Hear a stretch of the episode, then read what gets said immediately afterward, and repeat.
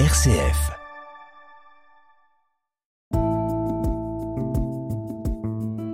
Regard chrétien sur l'actualité.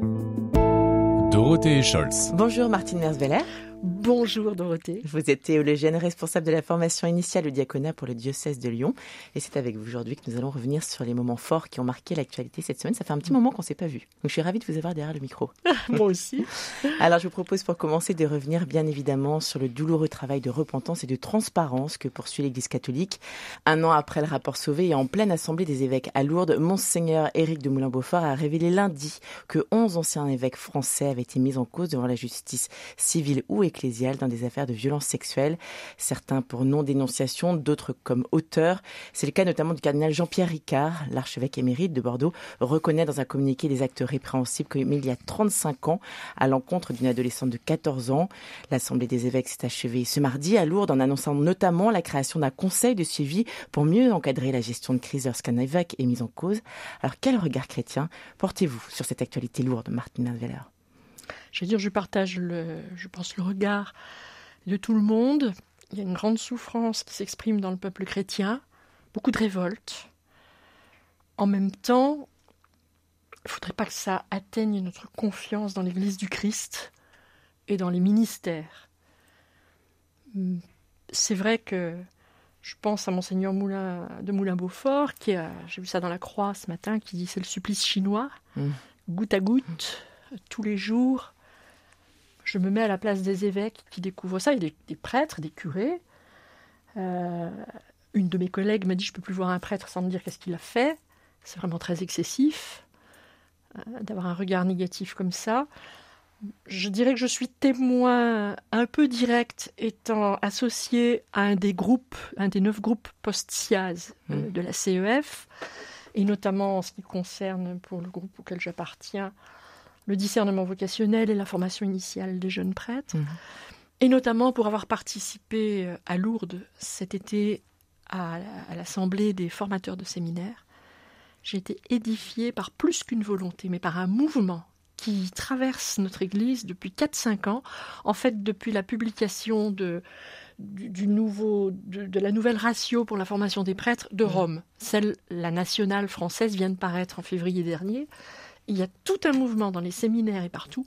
On sent qu'il y a cette attention pour que les prêtres aient une vie équilibrée, euh, une vie relationnelle, parce que quand on regarde les cas, mis à part des, cas extrêmes qui sont des pervers, mais ça, peut-on l'éviter, y compris dans la société civile, c'est une autre question.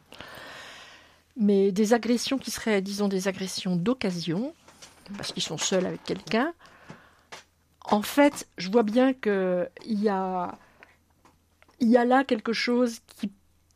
On peut trouver une solution si on aide à la vie de nos prêtres, de nos évêques, etc., à ce qu'ils soient moins seuls, qu'ils aient une vie relationnelle, qu'ils aient une vie équilibrée. Euh, ça ira déjà beaucoup mieux.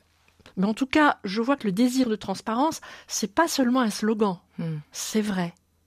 Alors c'est vrai qu'il y a encore beaucoup de chemin à faire pour que les différentes affaires, etc.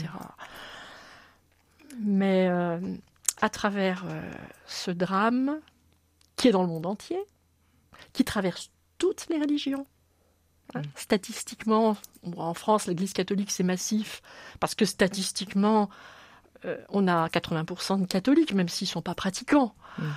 Euh, mais statistiquement, on voit que ça traverse toutes les réalités de notre société et pas seulement l'Église. Alors évidemment, il ne faudrait pas que ce soit dans l'Église, ça c'est sûr. Moi j'ai une grande espérance parce que je vois la bonne volonté de tous, les moyens qui sont mis en œuvre, il faudra sans doute un peu de temps, et puis compter sur la grâce du Saint-Esprit qui traverse notre Église, qui la travaille, mmh. qui la travaille au corps, on peut dire. Mmh. Alors une autre actualité cette semaine, c'est évidemment le début de la COP27 lundi à Sharm el-Sheikh en Égypte. Le ton a été donné avec un message très clair lancé par le secrétaire général de l'ONU devant les 100 chefs d'État et de gouvernement en introduction. Le monde va droit au suicide collectif si vous n'agissez pas vite et fort face à la crise climatique qui s'accélère. Pour Antonio Guterres, l'humanité a un choix, coopérer ou périr. C'est soit un pacte de solidarité climatique, soit un pacte de suicide collectif. Alors que vous inspire cette déclaration en lancement de COP27, Martinez Veller bah, c'est une parole de même plus que de sagesse, mais de, réalisme, parce que c'est vrai qu'on voit qu'on a dépassé la mesure. Et là, qu'est-ce qu'il faut faire? Se désespérer, aller se pendre dans un coin, ou agir. On sait très bien que les grands n'agiront pas, ou peu. Ça, c'est clair. Mais il y a quand même des signes d'espérance. Je crois que des mouvements comme le CCFD pourraient, pourraient en mm. témoigner d'ailleurs, que dans les pays émergents, il y a des, il y a une inventivité, une créativité pour dire comment, avec nos petits moyens, on va faire pour que ça aille mieux. Mm. Alors même qu'ils ne sont pas vraiment responsables du basculement. Hein. Mm. Je pense qu'en Afrique du Sud, notamment, euh, ils ont trouvé des solutions pour que les... Alors là, pour eux, c'est endémique depuis 30 ans, les coupures d'électricité euh, et tout ça, les problèmes d'eau parce qu'il y a une grande sécheresse et les barrages hydrauliques qui baissent. Mm. Donc ça fait déjà un bout de temps qu'ils disent qu'est-ce qu'on fait pour avoir quand même de l'électricité, d'où l'idée d'équiper euh, les maisons les plus pauvres avec les moyens du bord un peu, mais des petits panneaux solaires, parce qu'ils ont quand même un beau ensoleillement, même en hiver quand il fait froid, et qu'il y a des, on voit qu'il y a des solutions concrètes, à portée de tous, et je pense que si on regardait un peu en France, j'aime bien l'émission sur France Inter de, CO2 mon amour, où justement il y a des solutions qui sont données, etc. Euh, ça permet de, de, rester actif, de garder la tête hors de l'eau, et puis de pouvoir espérer que le pire ne soit pas sûr on pourrait dire on n'a pas de pétrole, mais on a des idées. Faire jouer la créativité. Pas que c'était un slogan des années 80. on ne retrouve pas de qui. on ne retrouve pas de qui. Mais si les auditeurs euh, qui n'hésitent pas à nous appeler. pas à le dire, oui. Exactement. Donc faire jouer la créativité. Donc, plein d'espoir pour terminer ce regard chrétien. Alors finalement, oui, quand même. il faut en garder. Merci beaucoup Martine Versveller d'avoir pris le temps de nous éclairer. À très bientôt et très bon week-end. Au revoir.